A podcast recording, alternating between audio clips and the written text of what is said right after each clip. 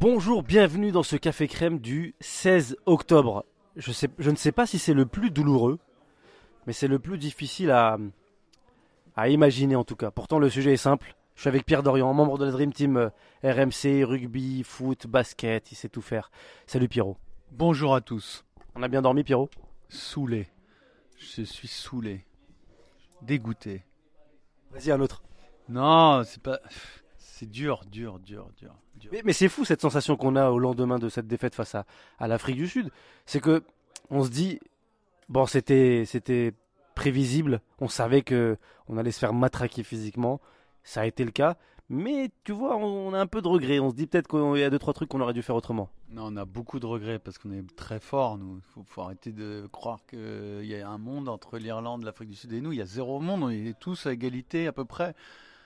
Et là, un point. Un point et c'est un gouffre. C'est-à-dire, tu perds d'un point, donc tu fais match nul ou tu gagnes d'un point, c'est la même. hein. Bon.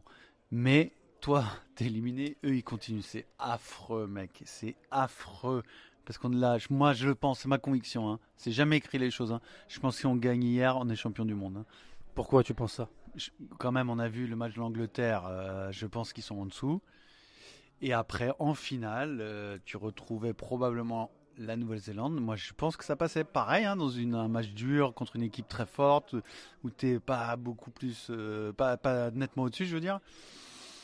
Mais à domicile, une finale contre une équipe à qui t'as mis presque 40 points et un mois. le plus dur, c'était celui-là. On le savait, c'était ce quart de finale contre l'Irlande ou l'Afrique du Sud.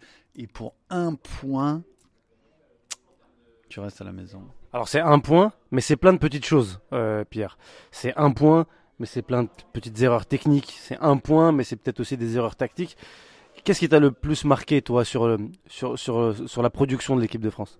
Moi, le regret que j'ai, c'est que je pense que le match, on le perd en première mi-temps quand on leur met un rythme de fou, qu'on marque ces deux essais pendant que, enfin, ces trois essais pendant qu'on marque trois aussi, mais c'est à 7-0. Si on remarque qu'on passe à 12 ou 14, alors ça n'aurait pas tué le match.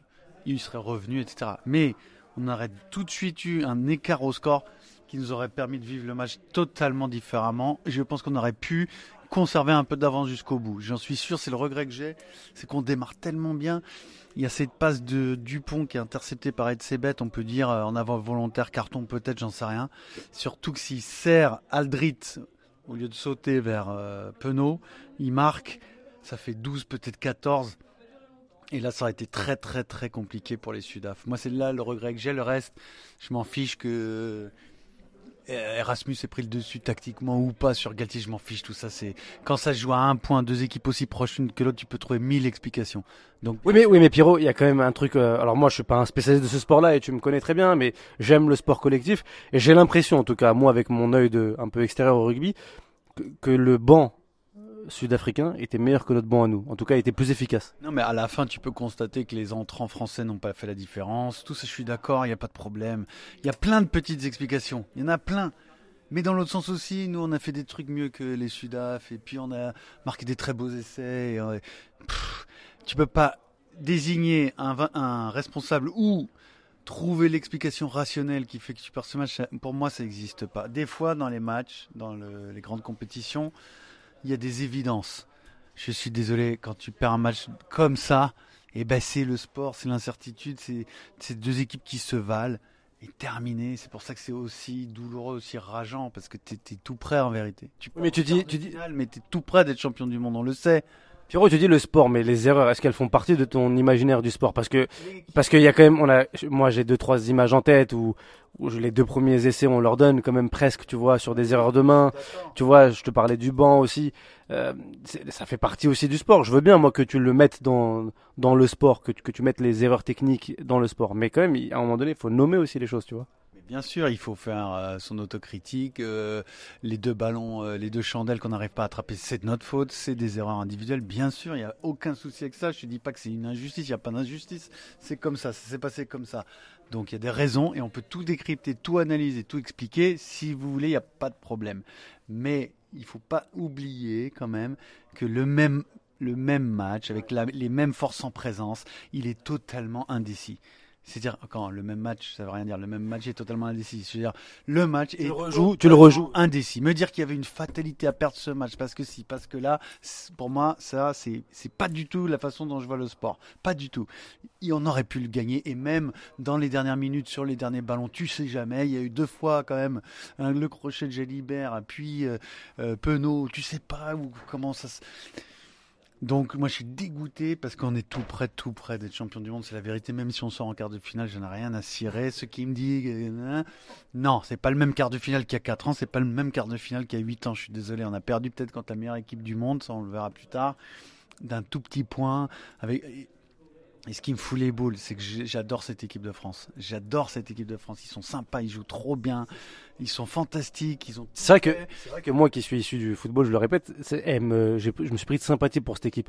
Et tu vois, un mec comme Mouvaka, c'est tu kiffes ces mecs-là, gentil, bon, très bon sur le terrain, bon comportement, attitude, il se fait respecter sur le terrain, tu vois. Et Olivon, pareil, tu vois, tu les vois, tu dis purée, j'ai envie d'être avec eux en fait, c'est fou. Olivon, t'as envie qu'il soit champion du monde. Tu vois déjà sa réaction, comme il est humble après la défaite, euh, trois minutes après ou cinq minutes après. C'est dingue, en fait. euh, C'est. Ça me fout trop la haine. Je te jure, ça me fout trop la haine. J'adore cette équipe de France. Qu'est- Qu'est-ce qu'on fait maintenant de cette équipe de France? Rien, c'est fini. Là, faut arrêter, c'est pareil. Alors, de la même manière que moi, je refuse le discours qui consiste à se flageller parce qu'on a perdu d'un point en quart de finale de la Coupe du Monde à domicile, je refuse aussi l'espèce d'optimisme béat disant dans 4 ans, on n'en sait rien dans 4 ans, il y en aura la moitié qui seront plus là. On n'a aucune idée de ce que seront le niveau de l'un ou de l'autre, de ce que sera devenu entre temps l'Angleterre ou l'autre. T'as une équipe assez jeune quand même. Mais oui, mais t'as aussi des mecs qui vont arrêter. Hein. Euh, je veux dire, euh, Olivon, il sera pas éternel. Euh, Antonio, il arrête. Euh, bon, je veux dire, tu sais pas. Après, et on espère qu'il y en aura d'autres qui arriveront. Il n'y a pas de souci. Mais 4 ans, c'est une éternité en sport. Donc il n'y a pas de projection pour toi, c'est pas le moment de la projection. Faut souffrir en silence, monsieur Loussaïev. C'est ça le sport. Quand tu perds, tu souffres. C'est la vie. Si tu l'acceptes pas, tu fais pas de sport. C'est beau ce que tu viens de dire. Quand tu perds, tu souffres. Parce que Nelson Mandela disait Je ne perds jamais. Soit je gagne, soit j'apprends. J'apprends. C'est vrai aussi. C'est une philosophie. Mais dans le sport, tu souffres. Je suis bien placé en tant que supporter du Paris Saint-Germain pour le savoir. T'as beaucoup perdu. J'ai beaucoup perdu, comme tout le monde. hein. La vérité, en sport, tu perds plus souvent que tu gagnes. hein. Pourtant, en foot amateur, tu gagnes beaucoup. À part Teddy Riner, c'est des exceptions dans le sport. Des exceptions comme ça, il y en a quelques-unes. Tous les sportifs de haut niveau, même les plus grands, ont plus perdu que gagné. Le Real Madrid, ils ont plus souvent perdu la Ligue des Champions qu'ils l'ont gagné. Et pourtant, ils l'ont gagné mille fois plus que les autres. C'est comme ça le sport. Merci pour cette leçon euh, d'humilité et de sport, Pierrot. Je ne sais pas si on aura l'occasion de rediscuter ensemble sur ce café crème. Peut-être, peut-être pas. On verra euh, ce que la suite de la compétition va nous dire. En tout cas, merci à toi et on se retrouve demain pour un nouvel épisode de Café Crème.